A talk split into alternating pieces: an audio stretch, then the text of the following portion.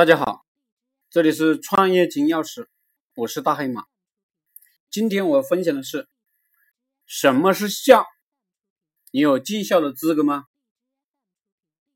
原文：孟义子问孝，子曰：“无为。”樊迟欲子告之曰：“孟孙问孝于我，我对曰：无为。”樊迟曰：“何谓也？”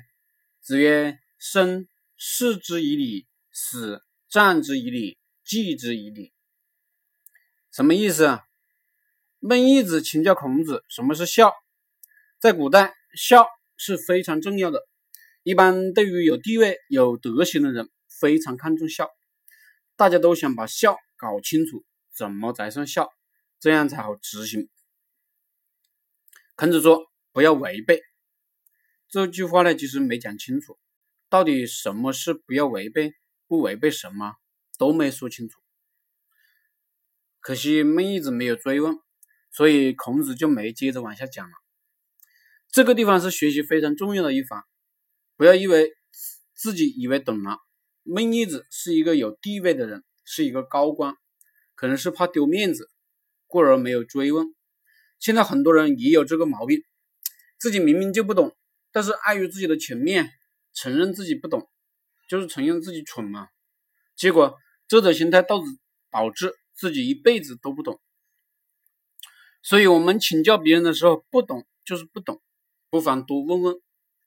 搞懂了只有面子，为了面子不愿意追问；搞不懂，这是真正的没面子、愚蠢。别人不问，孔子呢，当然不好多说什么，毕竟别人是一个大官。所以，当樊迟给孔夫子驾车的时候，这个樊迟是孔子的学生，也给孔子做司机，驾驭孔子的马车。孔子就对樊迟说：“孟义子问我什么是孝，我回答他无为就行了。”这一次，樊迟这个学生就很争气，自己不懂什么叫做无为，就赶紧追问老师：“何谓也？什么意思呢？”老师。这个地方我们要感激樊迟啊，要不是有这么一个追问的学生，可能孔子这个孝的方法论就不会传递下来了。这就如同佛经里经常有各种人问佛祖一样，如果没有菩提不不断的问佛祖，那么呢就不会有《金刚经》这本经典了。因为有了樊迟继续问，所以呢孔子就继续完善了这个答案。父母活着的时候，对待父母要讲礼节礼数。这当然不只是嘴上说好话，行动上也要关爱父母。父母死了，葬父母的时候也要讲礼数，不要父母死了就不当回事了。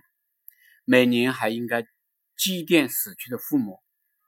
这三件事都做到了，就叫做孝。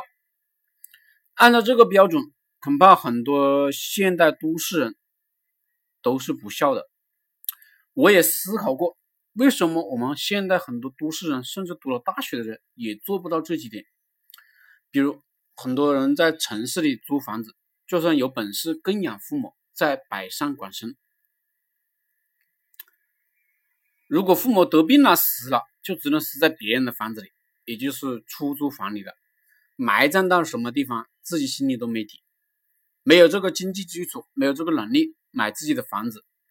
现实所迫，让很多人根本做不到孝。